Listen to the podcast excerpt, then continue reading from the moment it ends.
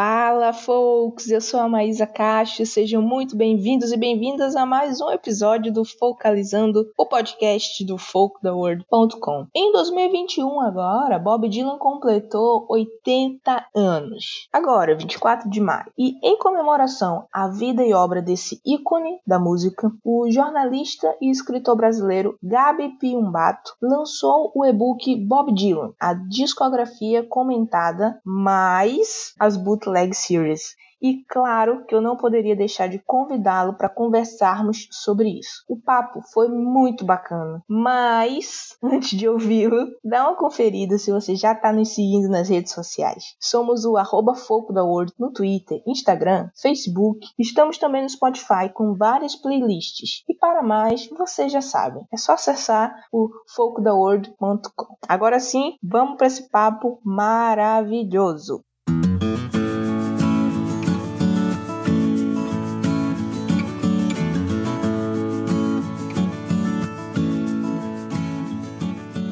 Então, Gabi, antes da gente começar a falar sobre Dylan, que é a, pauta principal, queria que você falasse um pouco sobre você, né? Quem é Gabi Piumbato e por que, que se escreveu, né? Teve essa ideia de escrever um livro comentando a discografia de Dylan. Bem, primeiro agradeço a oportunidade de estar aqui com você para essa conversa e para falar sobre o artista pelo qual eu sou completamente apaixonado, que é o Bob Dylan. Acho que a principal influência para eu ter toda essa obsessão por ele vem da minha mãe, que é uma grande fã dele. Uhum. Já na infância, a gente sempre ouvia muito Dylan aqui em casa, no, na década de 90, principalmente aquele disco da, do acústico MTV. Uhum. Depois também uh, não sei se você lembra, mas acho que passou aqueles shows é, dos Rolling Stones com o Bob Dylan, quando ele tocou aqui no Brasil, chegou a passar até na TV e eu me lembro de, de ter acompanhado. Uhum. Mas enfim, aí depois eu fui estudar jornalismo em Bauru e estava querendo estudar o, o Bob Dylan, mas não conseguia arranjar nenhum professor, nenhum orientador que encampasse essa ideia. Enfim, numa noite eu estudava no período noturno e pedia carona para voltar para casa, já tinha perdido o último ônibus, estava já pensando que ia ter que caminhar uns 3 quilômetros do campus até a, meu apartamento. Estiquei o dedão no ponto de carona, parou uma professora e ela estava ouvindo Juan Baez. Isso já era 11 h 10 da noite. O Deus, falei, Dylan, o Deus Dylan mandou uma anja para você. Exatamente. eu falei, nossa, é, você gosta de Juan Baez? Ah, eu adoro. Eu falei, ah, eu também. Na verdade, eu não gosto muito dela, mas falei que gostava, né? E falei. É, não ia perder pensando... a oportunidade. É, não podia, né? E falei, bom, tô pensando em estudar o Bob Dylan, assim, assado, mas não tem ninguém que se interessa aqui. Será que eh, você não gostaria de me orientar? E ela falou, vamos nessa. E aí, enfim, consegui uma orientadora, fiz é, meu TCC sobre o Dylan, que inclusive foi minha pesquisa de iniciação científica. E, bem, também para quem quiser ler, porque está em domínio público, é praticamente uma biografia dele desde a... Gente, eu mesma quero ler, porque é, eu não sabia dessa parte da tua vida. Sim, e é fácil muito. de encontrar. É, qual, é, qual é o título? É, Bob Dylan, mito ou ídolo? É que agora já faz tanto tempo uhum. que eu uhum. estudei. É, não, o título exato é Os Efeitos de Sentido nos Textos de Bob Dylan, mito ou ídolo? Nossa, que tudo. Sabe o que é engraçado, Gabi? Recentemente, recentemente não, vai. Acho que foi em setembro do ano passado. Eu convidei aqui para conversar com a gente no podcast a Augusta da Silveira Oliveira, que hum. estudou a Joan Baez. No TCC dela, ela fala sobre Joan Baez e toda a importância das mulheres ali no revival dos anos 60. Uhum. E aí, é, o Dylan fez 80 anos agora, né, no dia 24 de maio, e eu queria fazer algum post diferente no Instagram do Folk da World. E fui falar sobre as versões brasileiras das músicas de Dylan. Fiz um carrosselzinho ali para as pessoas conhecerem algumas músicas que artistas brasileiros né, deram sua cara nas músicas de Dylan. E eu encontrei um outro TCC de uma outra pessoa, agora eu não lembro exatamente o nome da pessoa, nem lembro se é, foi um homem ou foi uma mulher que escreveu. Mas enfim, era uma, uma, um TCC, na verdade eu acho que era uma tese de mestrado, falando só sobre as versões brasileiras de, de Dylan. Eu disse, uhum. gente, que coisa maravilhosa encontrar pessoas que estão estudando essas, esses ícones folk, assim, na, na universidade. Amei, eu não sabia dessa parte da tua vida, já adorei. É, é incrível. E, bom, eu também preciso conhecer essa, essa tese. Pois, depois eu te mando o link. Posso até deixar uhum. também aqui para quem se interessar, também coloco aqui o, o link na descrição do episódio, mas eu te, eu te mando o link. Porque é muito bacana, assim, é um material muito rico. Eu nem, uhum. nem terminei de ler, porque o que eu gosto de fazer? Eu pego esses TCCs, essas essas teses e tal, eu imprimo e saio rabiscando, assim, porque é, quando a gente estuda música ou estuda um artista, né, toda a expressão que o artista tem, você acaba estudando história também, né? A uhum. história da sociedade e tal. Sim, sim. E esses artistas folk, principalmente que, que surgiram ali pela década de 60, tem uma participação incrível, assim, na, na luta social, né? E eu adoro, sim. assim. E aí eu gosto sim, muito de, de ler rabiscando esses, esses materiais. Sim, eles estavam na, na ponta de lança do, do movimento pelos direitos civis ali, no, naquele caldeirão fervilhante dos anos 60, né? Exatamente. Então, pronto, voltando à tua história, a professora veio, te ajudou nesse TCC, e aí? Isso. Aí, uh, retomando a, a, primeira parte do TCC, que é menos árida, assim, que acho que quem se interessa ou quer conhecer o Bob Dylan, em português eu também acho que é a, melhor introdução, não só porque eu escrevi, mas porque realmente eu pesquisei mais de um ano para escrever tudo aquilo na época, que é justamente uma biografia dele desde quando ele nasceu uhum. até uh, o, a virada elétrica dele, né? Que é, tem aquela, toda aquela polêmica quando ele foi é. chamado é. de Judas, porque ele foi tocar rock para os caipiras. Traiu né? o movimento, né? Traiu o movimento, exatamente. Então, de quando ele nasceu ali do, na década de 40, ele nasceu em 1941 até 1966, uh, esse período da vida dele está coberto ali no meu TCC e é uma boa indicação. Então, concomitantemente a isso, eu uh, decidi escrever a, a, discografia comentada dele já naquela época. Uhum. E tem um amigo, Marcelo Costa, que vocês devem conhecer, do site Screenel, uhum. e eu falei para ele, que tal se eu uh, comentar toda a discografia do Dylan? Ele falou, então é isso, vai mandando que a gente vai fazendo aqui. Então eu fiz esses dois trabalhos ao mesmo tempo. Que massa. E aí foi, saiu em formato de, de, postagem de matéria no, no site, foi isso? Isso, saiu. Está dividido em duas partes. Mas aí, esse. Quando você fez isso, Dylan tava em que disco, mais ou menos? Hum, isso foi em 2009, 2010. O, o último uhum. disco que ele tinha lançado na época foi até aquele disco de Natal dele. Hum. Que é um disco bizarríssimo, assim, ele cantando canções de Natal, algumas até infantis, com aquela voz Anasalada. sinistra dele. É. Uma coisa meio assim, what, o que tá acontecendo, né? Porque Bob é. Dylan tá cantando música do Natal. Mas a gente vai comentar sobre esse disco mais pra frente, porque eu até separei aqui uma, uma frase do seu texto que eu amei. Na verdade, são duas frases, assim. Mas pronto, e como é que a partir daí, isso aí você falou que foi lá para 2009, né? Isso.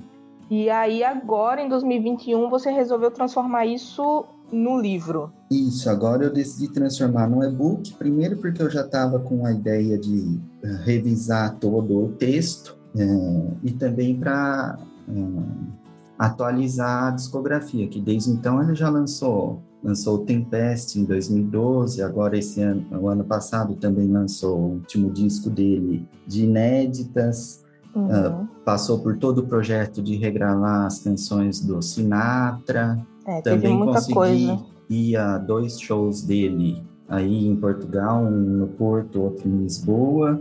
Ai, que maravilha, e, eu perdi esses também, shows. É, foi mesmo sensacional. mas é, depois eu... podemos falar sobre eles. E também queria atualizar a questão das bootleg séries que não estavam uhum. cobertas ali na discografia, uhum. comentada para o site do, do Marcelo Costa no Screen E realmente a gente teve muita novidade sendo lançada, principalmente relativa ao período evangélico dele, ali na virada dos anos 70 para os anos 80, que é um período que, se você só ouve os discos de estúdio, você pensa, hum, tá bem, não quero ficar ouvindo esse pregador que está anunciando o apocalipse, o fim do mundo, uhum. a China, os comunistas e não sei o que mais.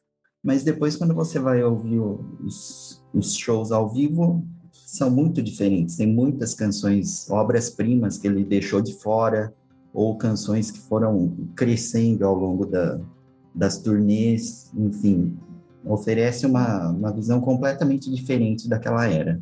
Uhum.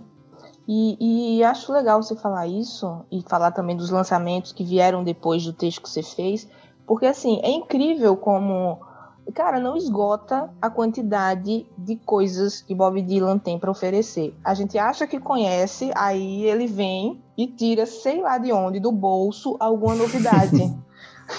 Mas é sério, porque, por exemplo, é. o, o disco dele mais recente, que saiu agora em 2020, eu não esperava um disco tão bom. Uhum. Então, assim, que me pegasse tanto. Porque, ok, Dylan é Dylan, a gente não precisa explicar quem ele é. Ele já se consagrou e não importa o que a gente fale, ele é o cara, né?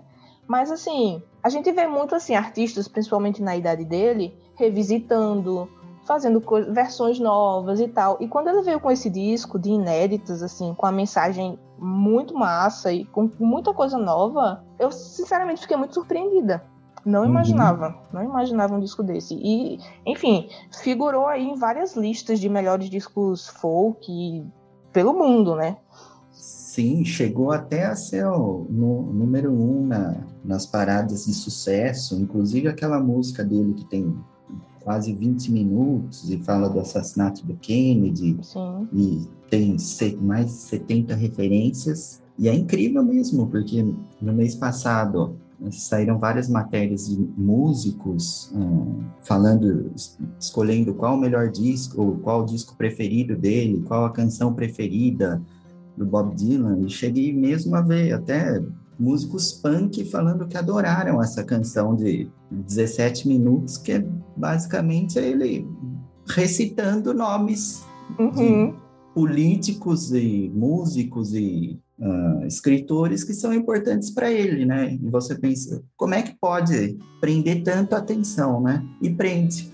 Vai lá e ouve que você vai descobrir. É, fora a ousadia, que num período que a gente vive hoje, de onde os artistas basicamente lançam singles, singles curtos, completamente radiofônicos e comerciáveis, assim, não pensa tanto no conteúdo em si, mas mais nisso de agradar as pessoas e de tocar muito, de estar em todas as playlists. Vem Bob Dylan com a música que tem a quantidade, assim, a quantidade de tempo de um EP, basicamente. é, é. E assim, ousado como sempre, né? É, por exemplo, uma das minhas hum, cantoras e compositoras indies favoritas no momento é a Frank Cosmos, que você uhum, deve conhecer. Sim. E os, os EPs delas têm 17, 15 minutos, 20 minutos, né? É a duração dessa canção. Pois é, pois é. Eu acho maravilhoso, sim. E voltando um bocadinho pro teu, teu livro, pra gente passar um pouco na sobre as fases de Dylan e tal. Você, menino, você teve muito trabalho ali, né? Porque assim, você comenta dos lançamentos de 62 até 2020, basicamente uhum. a discografia completa, e ainda tem comentários sobre as bootleg series, que deve ser o quê? Já tem, são 15 volumes já lançados? São 15, mas na verdade são 18 discos, porque o, o, o primeiro da série foi triplo.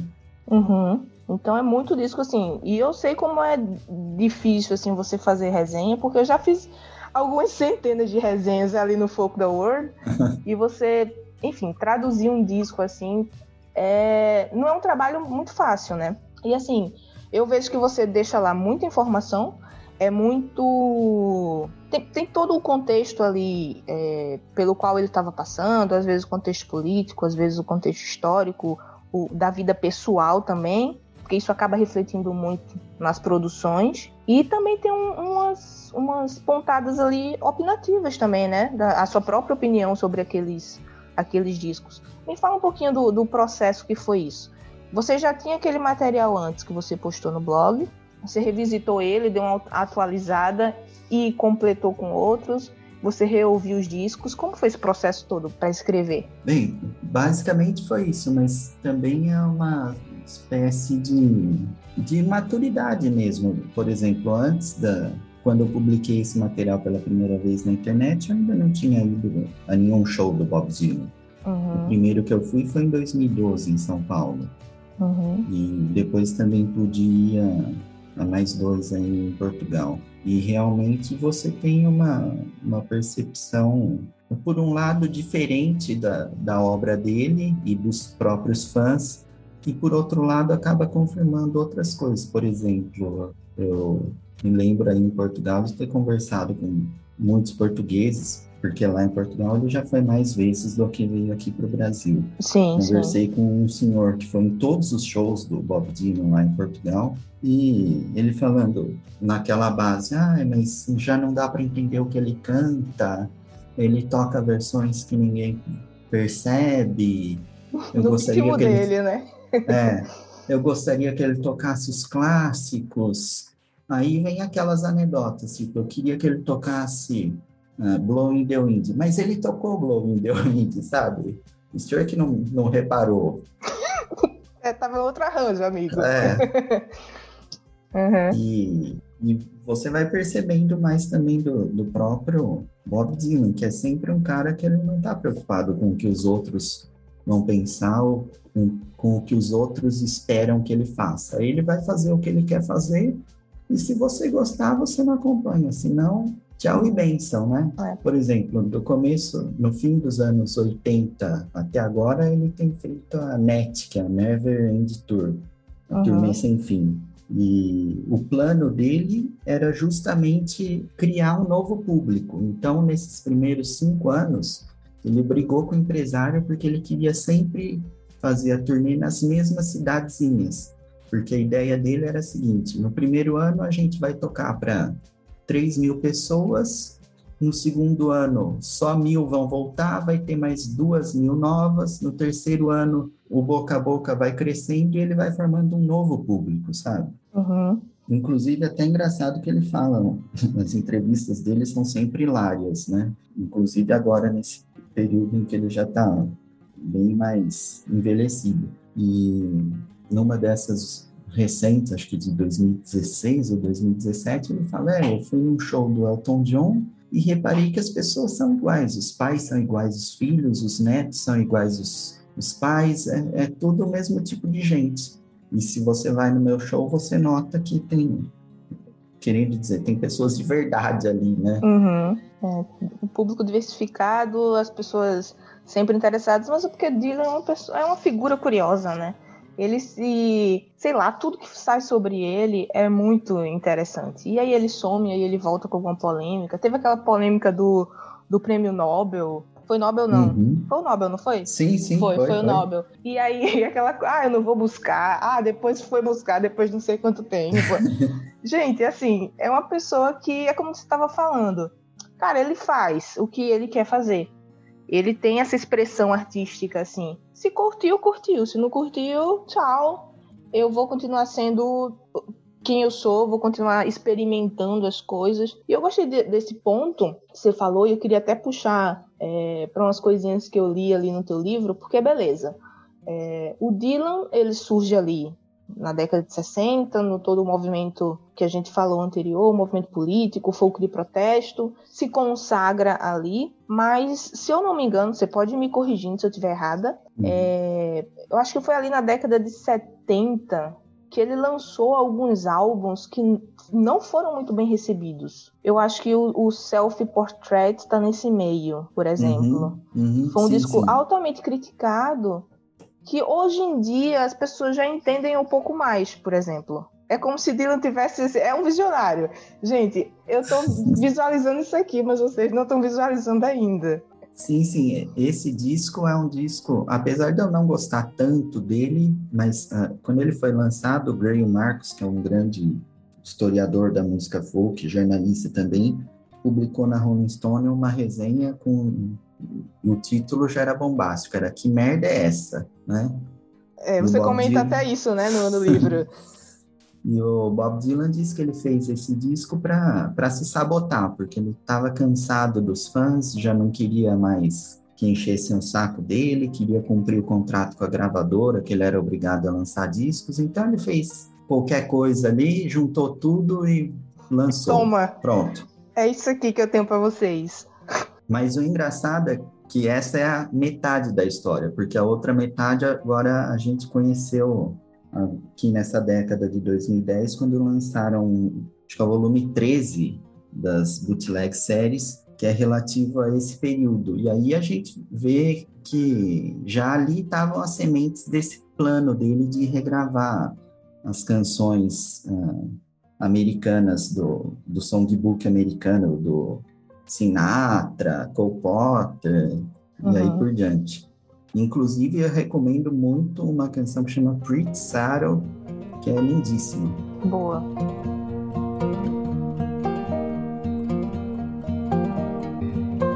Eu fixei o self-portrait na cabeça, até porque eu tô eu tenho lido um livro do Pietro, eu acho que é Pietro Lavorato, alguma coisa assim.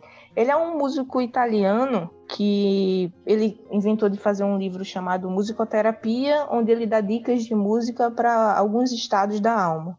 E ele fala sobre esse esse de Dylan e assim critica pesadamente, fala sobre tudo que já falaram dele de ruim e de como agora ele é mais aceitável e tal. Aí eu fixei muito isso na cabeça e também uma, uma frase, duas frases que você escreveu hum. lá Achei pesadíssimo, né? Se você aguentar até o fim sem dormir, nem pular as faixas no meio, parabéns. Ele queria fazer um disco ruim e conseguiu. Acho que é mais uma vez Dylan sendo Dylan e, e usando sua, sua música para protestar. Uhum. Né? Sim, sim. Protestar, enfim, as situações, questões de gravadora, questões de fãs. Porque, como fã, não sei se você se enxerga assim também, Gabi, mas eu me enxergo muito quando a gente é fã de alguém, a gente quer que aquelas pessoas façam a música que a gente quer ouvir, né? Uhum. E aí, dificilmente um cara como o Dylan vai obedecer fã. Sim, até estava conversando com um amigo esses dias que geralmente a gente não, não aceita, assim, as mudanças artísticas de um, principalmente de um músico ou cantor, compositor, né? Sim. Uh, por exemplo, mesmo cantoras indies, folks, começam tocando sozinhas com o violãozinho lá, a gente acha lindo, aí depois elas assinam um contrato com uma gravadora maior, tem mais dinheiro, aí vão tocar com uma banda, aí já enche de sintetizador e não sei o que, né? Isso. E às vezes a gente fica pensando, ah, era tão bom quando ela cantava lá com o violãozinho dela, né? Agora tá o vocal soterrado ali debaixo de tanta 15 coisa. camadas de teclados e não sei o que, né? É e o Bob Dylan sempre passou por isso, né? Ele começou com violão, foi para guitarra elétrica, depois foi ser o pai de família em Woodstock, voltou uhum. para tocar com banda country, depois virou pregador evangélico que anunciava o fim do mundo. É, várias Enfim, fases. É, são várias, várias fases. fases.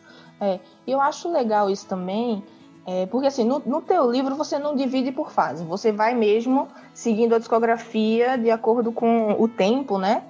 E uhum. não dividiu por fases, mas à medida que eu fui lendo, eu não li o livro inteiro, mas eu consegui folhear todo, assim, pelo menos passar a vista. E fui parando em alguns que me chamavam mais atenção. E aí, vendo toda essa, essa linha do tempo, nessa timeline aí do, do Dylan, você vai notando, assim, realmente a evolução das coisas, né? De, do, do caipirinha ali que estava no meio da, dos protestos com seu violãozinho acústico e tal, aí vai revolucionando ali, mete uma guitarra, e aí a, a sociedade vai evoluindo, a vida pessoal dele vai evoluindo, ele vai se envolvendo com algumas coisas, com a fama, com mulheres, com drogas, e tudo isso vai se refletindo nas produções dele. Hum. E isso é, é, é, muito enriquecedor, assim. E eu gosto que você traz. Você comenta sobre muitas dessas coisas lá. e traz referências de entrevistas, referências de documentário, referências de, de outros livros, né, que tanto crônicas como outras biografias e tal. Eu achei isso muito legal, muito enriquecedor, assim. Não é cansativo, porque você conseguiu, não sei como, sintetizar muito bem cada disco, assim. E mesmo nessa, nessa coisa mais sintética, você consegue trazer a essência daqueles discos, sabe? Eu achei isso muito bom. Sim, eu fiz uh, mesmo os textos, geralmente tem uma página, às vezes algum disco tem duas ou três páginas assim, mas eu tentei reduzir ao essencial mesmo, que é se você não conhece nada do Bob Dylan, você vai conhecer todos os discos, as principais canções, as versões que ele faz, porque com o Bob Dylan você não, não basta apenas ouvir o, o disco, você tem que ouvir a versão do Evangélica do show de Avignon em 1981, ouvir o show de 1993 no Super Club e assim por diante. É uma e coisa também... meio experiências meio multiplataformas, né? Você tem que. Sim, você tem que, enfim. Você não, não só escuta. Assim, você pode escutar se você quiser só escutar. Mas se você quiser entender, compreender ali, você tem que dar uma pesquisada. Isso é outra coisa fantástica que Dylan faz com a gente. Sim, você acaba tendo que mergulhar mesmo na obra dele, até porque ele geralmente sempre deixa uma obra-prima pelo caminho, né? Quase todo disco dele depois você vai ver as canções descartadas ali nas bootleg séries e sempre os críticos dizem, meu Deus, como é que pode? Ele deixou essa de fora, né? Pois é. Mas ah, pensando assim nas decisões dele, eu consigo entender. Você, você consegue entender por que, que ele deixa essas canções de fora? Porque elas não cabem ali direito na narrativa do disco, né? Uhum. Principalmente porque agora que ele tem controle sobre a produção e ele é o produtor, inclusive ele tem um, o pseudônimo dele é, para o cargo de produtor dos discos dele é Jack Frost. E então você percebe que ele tem um cada disco tem um conceito, não é só como a gente estava falando do Self Portrait, uhum. de ser um apanhado ali, juntar um monte de canções e pronto. Isso é verdade, é verdade. E me diz uma coisa, dessas fases assim, do Dylan. Dylan é folqueiro, roqueiro, protestante. É, tem alguma que tu considera a, a melhor, assim, pelo menos a sua favorita? Ah, a melhor, a melhor sempre vai ser a sua favorita, né? Eu tenho, atualmente eu estou bastante interessado nessa fase evangélica deles, esses uh, concertos que foram liberados ali na, na Bootleg Series, que é no volume 16 14, não, hum. 14 é do Blood on the Tracks. No volume 13, Trouble No More, que vai do período de 79 a 81. São, são incríveis essas canções. Ele estava mesmo colocando o coração dele no microfone, na gaita. É o meu período favorito de gaita dele. Você pode procurar uma canção que chama What Can I Do For You, que é um solo de gaita que dura acho que uns três minutos e você fica completamente arrepiado, assim. É, gaita... Né? O, o, fervor dele, porque a gente tem que pensar que ele era, já naquela época, o Bob Dylan. E ele pôs tudo a perder, porque ele estava fazendo pregações sobre o fim do mundo, o mal e o bem, o Jesus Cristo, Jesus Cristo vai voltar, sabe? Ele estava alucinado. É, e o mais louco, assim, que, tipo, ele é judeu, né? Isso. E ao mesmo tempo que ele estava nessa, a mãe dele obrigava ele a estudar o, é, estudar o Talmud, né? Com é, os, é. Com os rabinos. Então ele acordava às sete da manhã, subia na moto, ia lá estudar a Bíblia com os, os camaradas da comunidade e depois, na hora do almoço, ele tinha que estudar a Bíblia, ah, também a Bíblia com os rabinos, sabe? O Velho uhum. Testamento, é. Eu não lembro. só o Bob Dylan faz. É, eu não lembro se tem lá comentado no livro, mas eu imagino que sim. Mas você sabe o que é que aconteceu, assim, que start foi esse de ele, ele migrar dos discos que ele estava fazendo ali no finalzinho dos anos 70 para essa fase mais vou virar um pregador cristão? É, a história que ele conta é a seguinte, que ele estava num show e uma vez jogaram uma cruz para ele.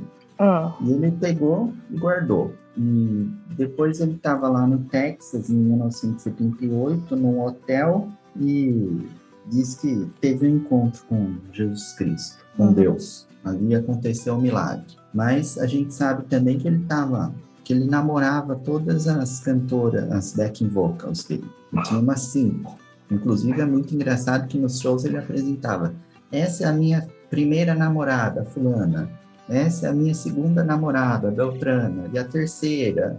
E eu sou noivo da quarta. E eu quero me casar com a quinta, sabe? É. E no... Bom da cabeça. É.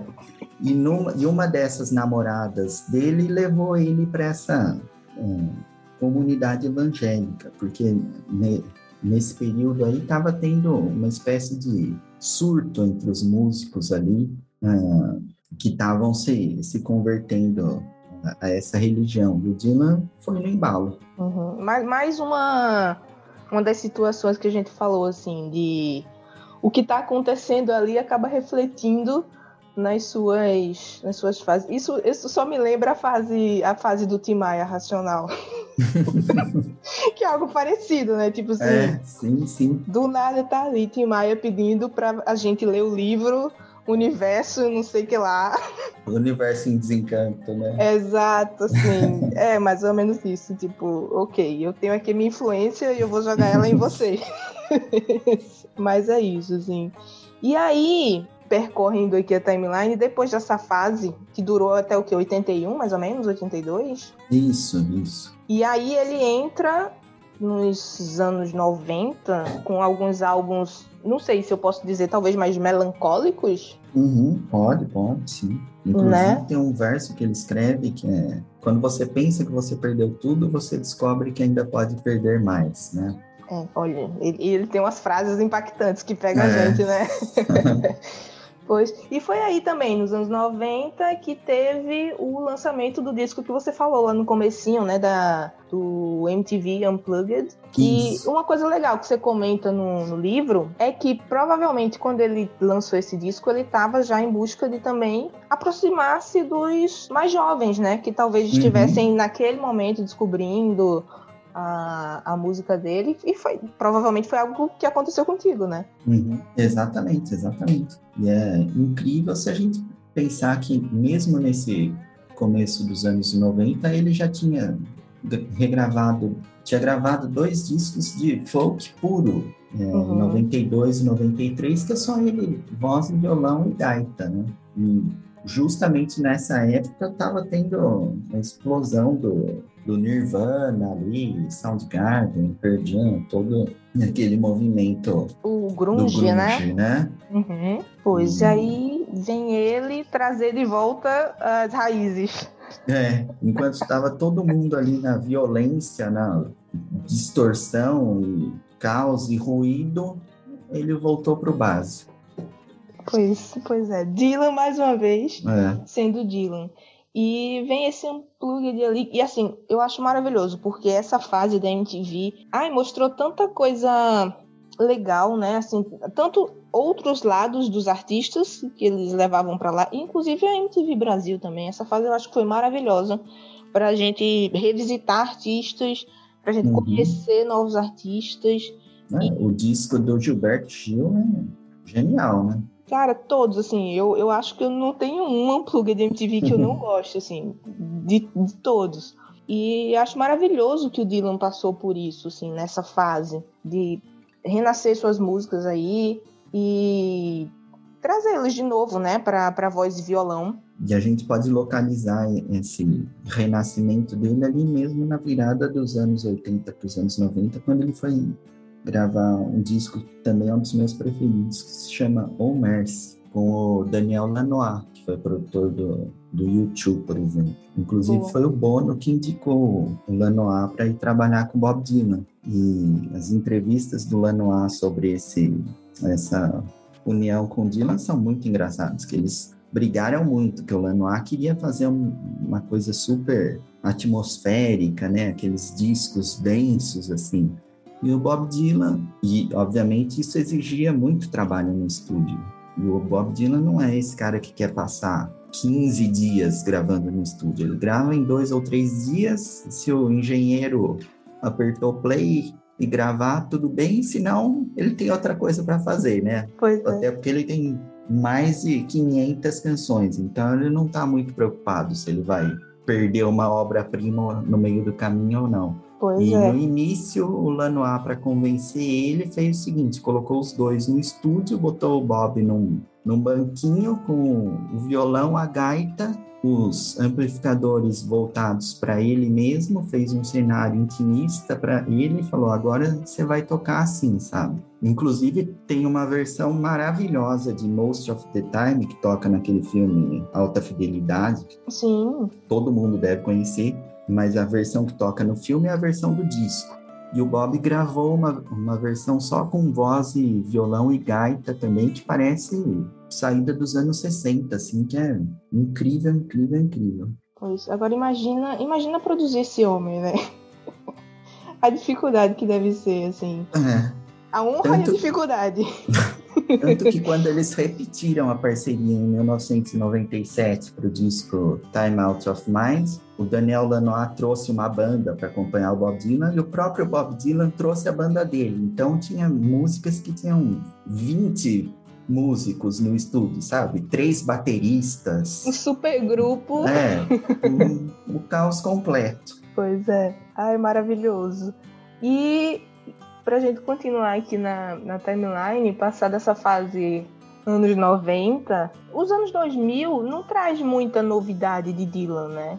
Exceto o disco de Natal. Ou tu acha que algum, alguma coisa se destaca ali nos anos 2000? Não, acho que tudo se destaca, por isso que pode dar a impressão de que nada se destaca, assim. Eu acho que esse disco de Natal é o mais, mais estranho, assim. É porque é mais Junto. fora da caixinha, né? Assim. É. Uhum. Tanto que todo mundo pensou que fosse piada quando ele anunciou que ia lançar esse disco aí. É porque não tem nada a ver com, assim, com a personalidade que a gente conhece do Dylan, né?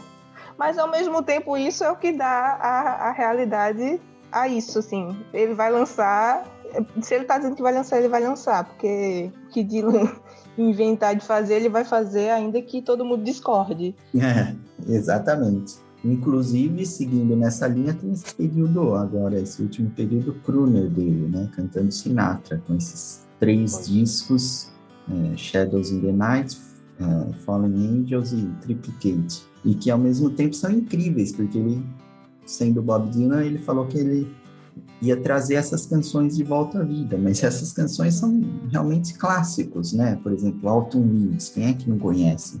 Pois é. essa música. E ele É. faz uma versão super melancólica, né?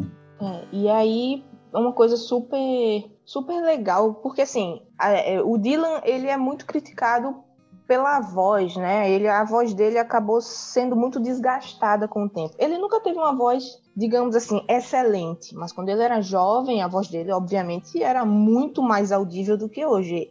Ele tem uma voz muito anasalada. E à medida que ele foi ficando velho, foi ficando bem estranha a voz É. dele. E ele cantando músicas de ninguém, ninguém menos que Frank Sinatra, que sempre foi chamado de a voz, né? O Uhum. cara que tinha a melhor voz e tal, aquele crooner fantástico. E aí ele vem dando essa sua cara, que eu acho outra coisa totalmente ousada. Quem imaginaria Bob Dylan regravando Frank Sinatra? Isso, e se você ouve esses discos, você percebe, você consegue identificar certinho, porque aí ele canta com uma voz, ele vai expandindo as sílabas, você percebe de fato o que ele está cantando, você não precisa ler a le- acompanhar com a letra, né? Uhum. Ele deu uma, uma, uma atenção a isso, né? Isso, tem também, esse, de certa forma, isso que você falou da voz dele é um mito. Primeiro, porque se ele quiser cantar do jeito, entre aspas, bonitinho, Ele ele, consegue, que Hum. tá nesses discos aí. Uhum. Mas também essa questão da voz dele é muito interessante porque é justamente é o, o instrumento principal dele, né? Que é numa entonação ele consegue mudar uma completamente o sentido de uma canção. Uma canção que era de amor se torna, uma canção de ódio, por exemplo. É.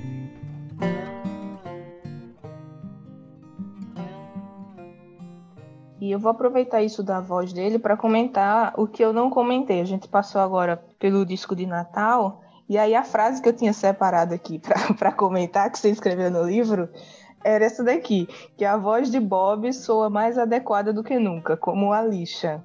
Autêntica.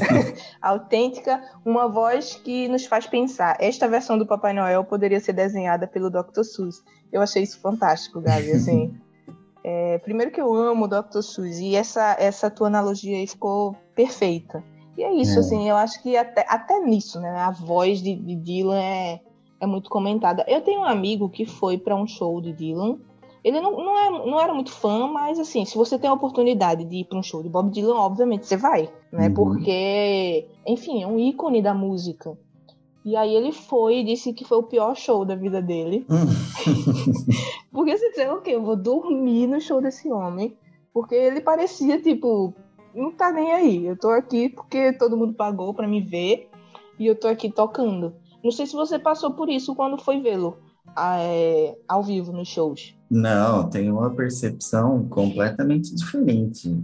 É, pelo contrário, eu acho que ele, justamente aquilo que a gente estava comentando das canções do Sinatra, por exemplo, quando ele diz que vai trazer essas canções de volta à vida, né? Até ele diz que ele não está fazendo covers, ele está uncovers, né? Está desenterrando elas, descobrindo elas novamente. Sensacional por exemplo, no último show dele que eu fui no Porto, ele tocou uma versão de Like a Rolling Stone, só ele ao piano, assim, que é completamente.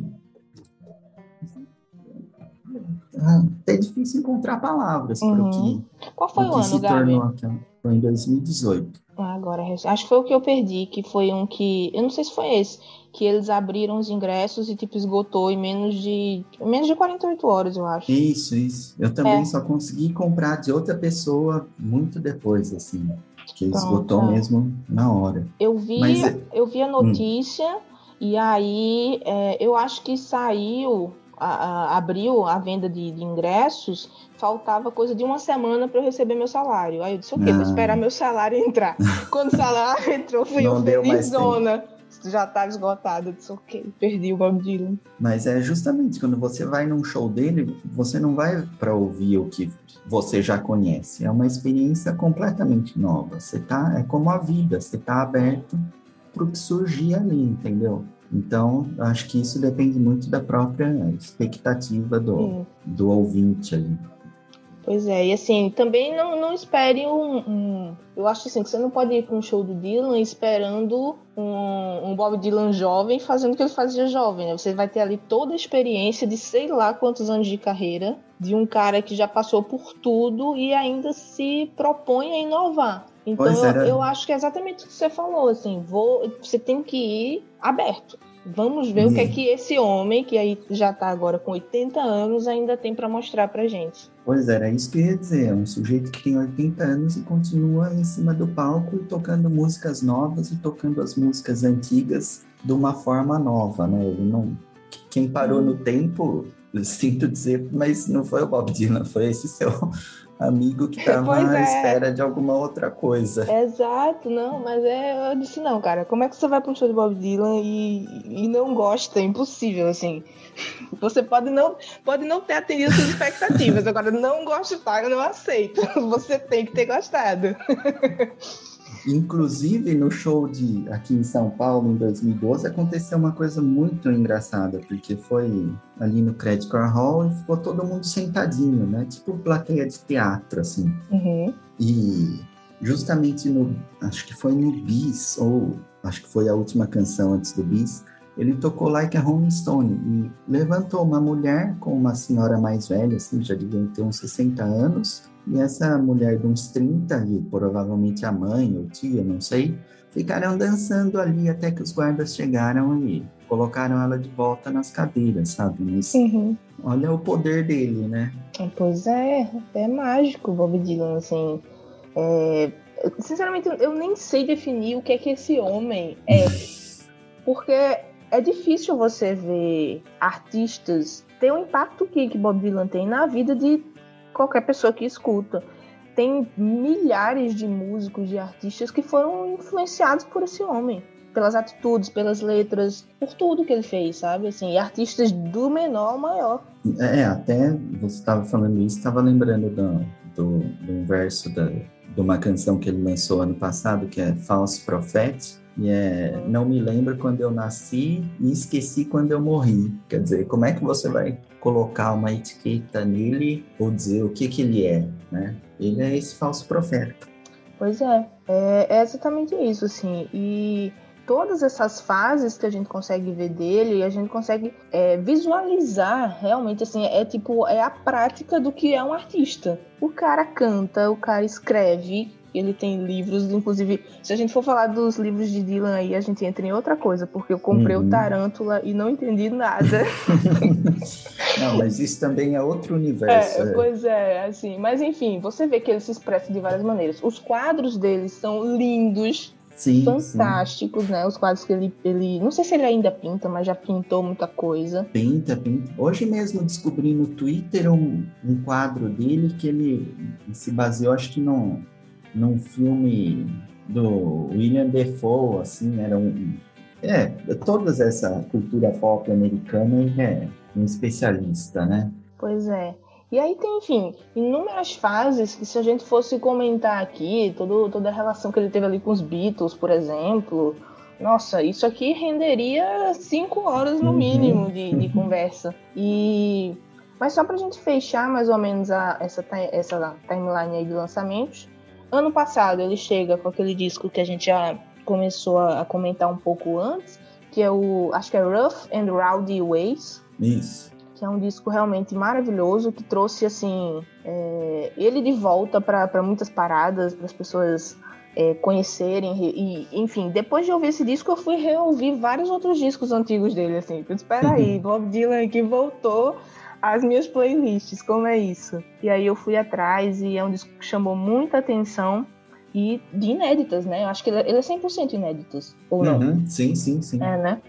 E sim, aí você sim. fica pensando, ok, esse homem escreveu isso agora, esse homem tem quantas gavetas de cadernos esse homem tem em casa com músicas ainda para para apresentar pra gente, porque não para, né? Ele é incrível, ele não para de fazer lançamentos. Não para. E é, eu mesmo estava lendo um livro de um professor de, de grego, latim, das clássicas, uh, Por que Bob Dylan importa? É o título do livro. E ele estava falando que ele foi pesquisar agora nos, nos arquivos que o Bob Dylan doou toda, todo o acervo dele para a Universidade de Tulsa, né? Uhum. E ele foi lá porque você pode ver os cadernos, isso que você estava comentando.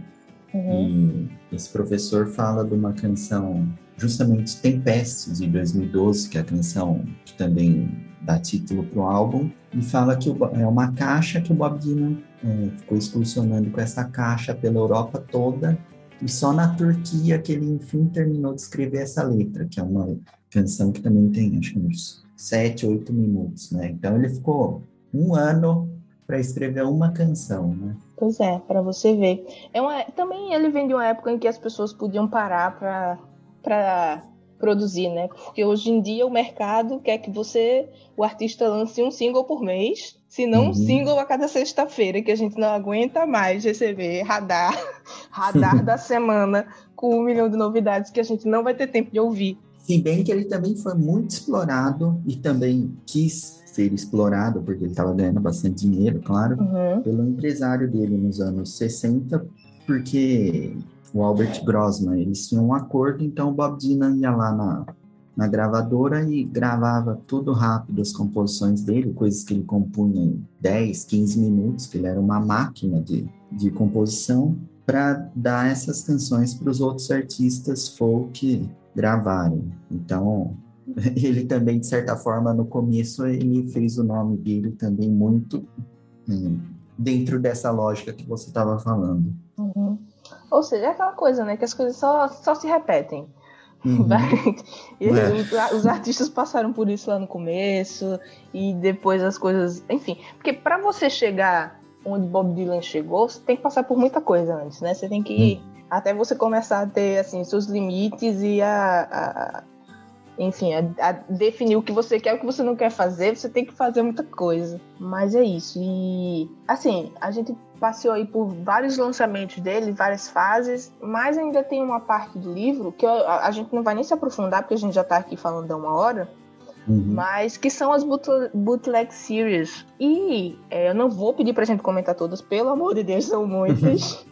mas, é, sei lá, para quem não conhece, ou sei lá, a gente tem, a gente tem um público aqui no, no Folk the World de muita gente jovem que começou a ouvir folk de Bon Iver pra cá, de Mumford Sons pra cá. E aí tem muita gente que ainda tá revisitando Bob Dylan, entendendo Bob Dylan. E qual a, como é que tu definiria assim, o que são as bootleg series assim? O que é que Bob Dylan faz com suas músicas nessas séries? Uh, essas séries também começaram muito como caça-níqueis, que era o Bob Dylan já era o músico mais pirateado da história. Então a gravadora falou para ele: olha, vamos pegar essas gravações que estão rolando por aí, juntar numa caixa vender por um valor exorbitante, a gente lança umas coisas inéditas, assim, coisas ao vivo, uns enche packs, os bolsos. Faz uns packs. É, faz uns packs. E o Budinho falou, se é isso que vocês querem fazer, façam. Eu vou ganhar dinheiro, então tá bom, por mim Já estão aí, né? Já tem, tá, tá, tudo aí os arquivos, vamos é, usar. Vamos usar. E é. Esse foi o início, tanto que aquela, aquela caixa Anthology dos Beatles também surgiu no embalo desse projeto aí do, do Bob Dylan. Mas depois isso aí foi tendo mais consistência, então eles começaram a lançar por períodos. Então tem o período do é, discos do período folk são reunidos numa caixa ou aquele concerto magnífico na Inglaterra em 1966 que quando quando gritam Judas para ele, ele toca Like a Rolling Stone no talo para irritar os caras. Mas uh, ah, para quem não conhece nada ou quer começar a conhecer, eu indicaria o volume 7, que é o No Direction Home, que é a trilha sonora do documentário de mesmo nome também, que o Martin Scorsese fez em 2005. E ele abrange todas essas fases uh, iniciais do Dylan, que eu acho que é uma boa porta de entrada. Boa. E dessas bootleg, tu tem alguma favorita tua? Hum, no momento, como eu falei, é aquela Trouble No More dos, do período evangélico. A, a do volume a... 13, né, que você falou? Isso, do volume 13. Mas eu gosto também bastante do volume 14, do More Blood, More Tracks, que é relativo ao que é considerado por todo mundo, inclusive por mim, o melhor disco dele, que é Blood on the Tracks, de 1975. Uhum. Que, é, que é um disco de amor e anti-amor. Boa. E é um, é um, disco incrível, né? Assim, eu, eu, eu, acho que você consegue ouvir muito ele se você tá apaixonado se você tá sofrendo.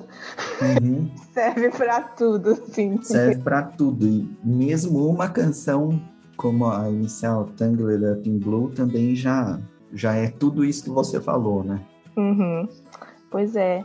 Eu vou dar também minha contribuição aqui da, das bootleg. Eu não, eu não ouvi todas, confesso, mas eu tenho um carinho tão grande pela aquela do, com, dele com o Johnny Cash. Eu acho que foi na 15 agora, né? Que uhum, saiu. Uhum. Aquelas músicas dele com Cash, assim, para mim é um encontro fundamental pra música, sabe? E eu acho muito bonita assim a amizade deles, como eles tocam juntos. E eu tava, eu acho que foi numa viagem que eu fiz para Colônia, na Alemanha, ou foi ou foi em Colônia ou foi em Berlim. Eu fui numa loja de vinis e nossa, eu peguei assim o vinil desse desse, desse negócio, assim, eu não comprei, pois era, acho que 89 tá euros, acho que era 89 é. euros, foi perto do lançamento, algo assim. Mas, cara, eu, me, eu juro a você, eu me emocionei só de pegar. Porque assim, era uma, era uma caixa incrível, assim, do vinil, era, era grossa até. Coisa mais linda, assim, a, a foto, tudo, encarte. Enfim, cara, para quem gosta de música, assim, para quem se interessa mesmo pela. Não só em ouvir, mas pela história, por tudo, eu fiquei, caramba, eu tô aqui segurando um, um, um material que veio desses dois caras, sabe, assim, que moldaram tanto a música americana e depois muitos muitas outras músicas de muitos outros artistas de vários lugares do mundo, assim. E eu tenho um é, carinho, eu tenho um carinho é... especial, assim, por essa. Por conta disso, assim. Eu, não, eu nem esperava. Quando eu vi o anúncio, eu disse, como assim vai sair as coisas do do Dylan com Cash. E só para você ver que, tipo, é, é realmente não tem fim. As coisas que esse homem ainda tem engavetado por aí que pode se tornar um disco ou hum.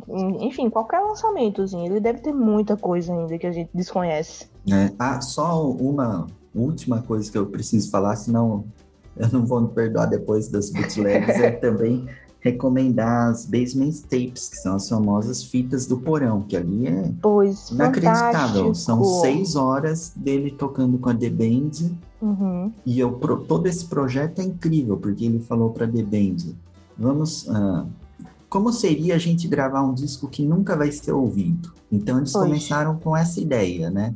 Eram uhum. simplesmente eles se divertindo, cantando canções, fazendo covers, inventando coisas, um brincando com o outro, e de repente se tornou essa coisa monumental aí, que inclusive o Graham Marx, como eu falei, um dos maiores uh, críticos dele, disse que ele estava inventando ou reinventando uma ideia de América, né?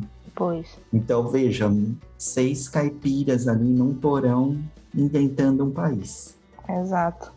É bonito e é, e é fantástico. E assim, eu conheci esse disco porque também eu faço parte da, da galera jovem que começou a ouvir folk com artistas mais novos e depois fui atrás dos artistas mais antigos e fui me apaixonando por Dylan, por Baez, por jo, é, Johnny Mitchell. Fui me apaixonando por todos eles e, e sempre procurando mais.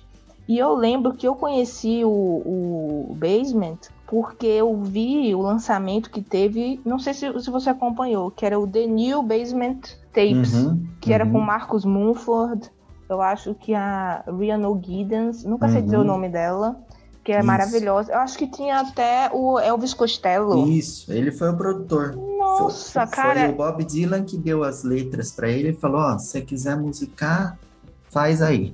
Nossa, você não tem noção de como eu ouvi esse disco quando, quando saiu. E foi a partir dele que eu, que eu descobri o, o, o, do Dylan, né? O, e pronto, e fui ouvir, assim. Porque é isso, o Dylan tem, tem o quê? 40 discos? Por aí. É, é, só os oficiais, né? É, então aí pra, pra quem começou ouvindo a galera nova, obviamente que eu ainda não tive tempo de ouvir todos. e se eu ouvi, não foi profundamente a ponto de, de enfim, comentar assim, ah, eu, eu amo esse disco por causa disso, disso, disso. Mas quando eu conheci esse, aí eu fui atrás de ouvir o do Dylan e eu fiquei, caramba, que, que, que joia rara, que coisa maravilhosa, uhum. né? Você sente a diversão daquele disco, assim, eu acho. Sim, sim. É, são amigos fazendo música, né? Exato. Pois é. Gabi, olha, assim, amei esse papo. Como eu falei, eu se a gente fosse, se a gente fosse falar aqui, a gente ia ficar cinco horas. Mas a gente sabe que as pessoas que ouvem podcast não vão ficar cinco horas ouvindo a gente. então. É melhor ouvir as cinco horas do, das Basement Tapes. Exato. Vai lá ouvir as músicas do Dylan. Mas olha, eu quero te agradecer muito por isso. É, e agradecer muito também pela tua compilação nesse, nesse livro, porque ficou muito legal. Como eu falei, eu já folhei ele inteiro, li algumas coisas, pontuei algumas coisas mas vou voltar para ele para ler com mais paciência e, e anotando tudo, rabiscando tudo. Provavelmente eu vou imprimir também, tá? Eu sei que ele tá ali. Inclusive, me conta aí, conta para quem tá ouvindo a gente. Como conseguir o teu livro, onde é que ele tá disponível, para as pessoas lerem também, ter esse conteúdo assim que é riquíssimo, assim, para conhecer a história do Dylan, conhecer todo o contexto dele, onde é que as pessoas encontram o teu livro? Uhum. Tá, é só entrar na Amazon, escrever Bob Dylan, discografia comentada, tá lá, é uma capa lindíssima, azul estrelada, com a cara dele no vinil. Quem fez a capa? Você mesmo? Teve algum design? Uma amiga, Gisele, Gisele Pimentel. Boa. Grande trabalho dela. Boa. Vou deixar o link também aqui, então, para uhum. facilitar a vida das pessoas, que a gente sabe que nós, nós jovens da internet nunca, nunca temos tempo para as coisas, mas vou facilitar, vou deixar o link na descrição do episódio, tanto no blog como nas plataformas que as pessoas podem clicar e ler, que realmente está um, um, conteúdo maravilhoso. E onde mais a gente encontra conteúdo teu, Gabi? Você está escrevendo para algum jornal, para alguma coisa, algum blog? Hum, eu tenho um, comecei justamente quando eu lancei o livro dele agora no aniversário de 80 anos, comecei um blog. Todo dia eu posto alguma coisa sobre ele título é uhum. enorme, se chama Bob Dylan de Allen a Zimmerman. Oh, é, .wordpress.com, porque o nome dele é Robert Allen Zimmerman, né? Uhum, sim. E, enfim, vou todo dia posto um, geralmente posto um vídeo, algum comentário, alguma canção um pouco mais desconhecida ou alguma versão que ficou fora de um disco, enfim. Uhum. Maravilha. Tá sempre tendo conteúdo novo por ali. E também no, no Twitter. Boa. Me, me passa os links depois que eu coloco também aqui na, na descrição para as pessoas irem acompanhando. Se acompanhar, acompanhar o blog. E aí a gente vai divulgando. Conteúdo bom, conteúdo que enriquece tem que ser divulgado, né? Uhum. Tá ótimo. Poxa, te agradeço demais, amei muito esse papo, de verdade. Eu também. Um abraço para todo mundo. Obrigado pela oportunidade. Beijão. E para quem um ouviu a gente até aqui, a gente se encontra no próximo episódio.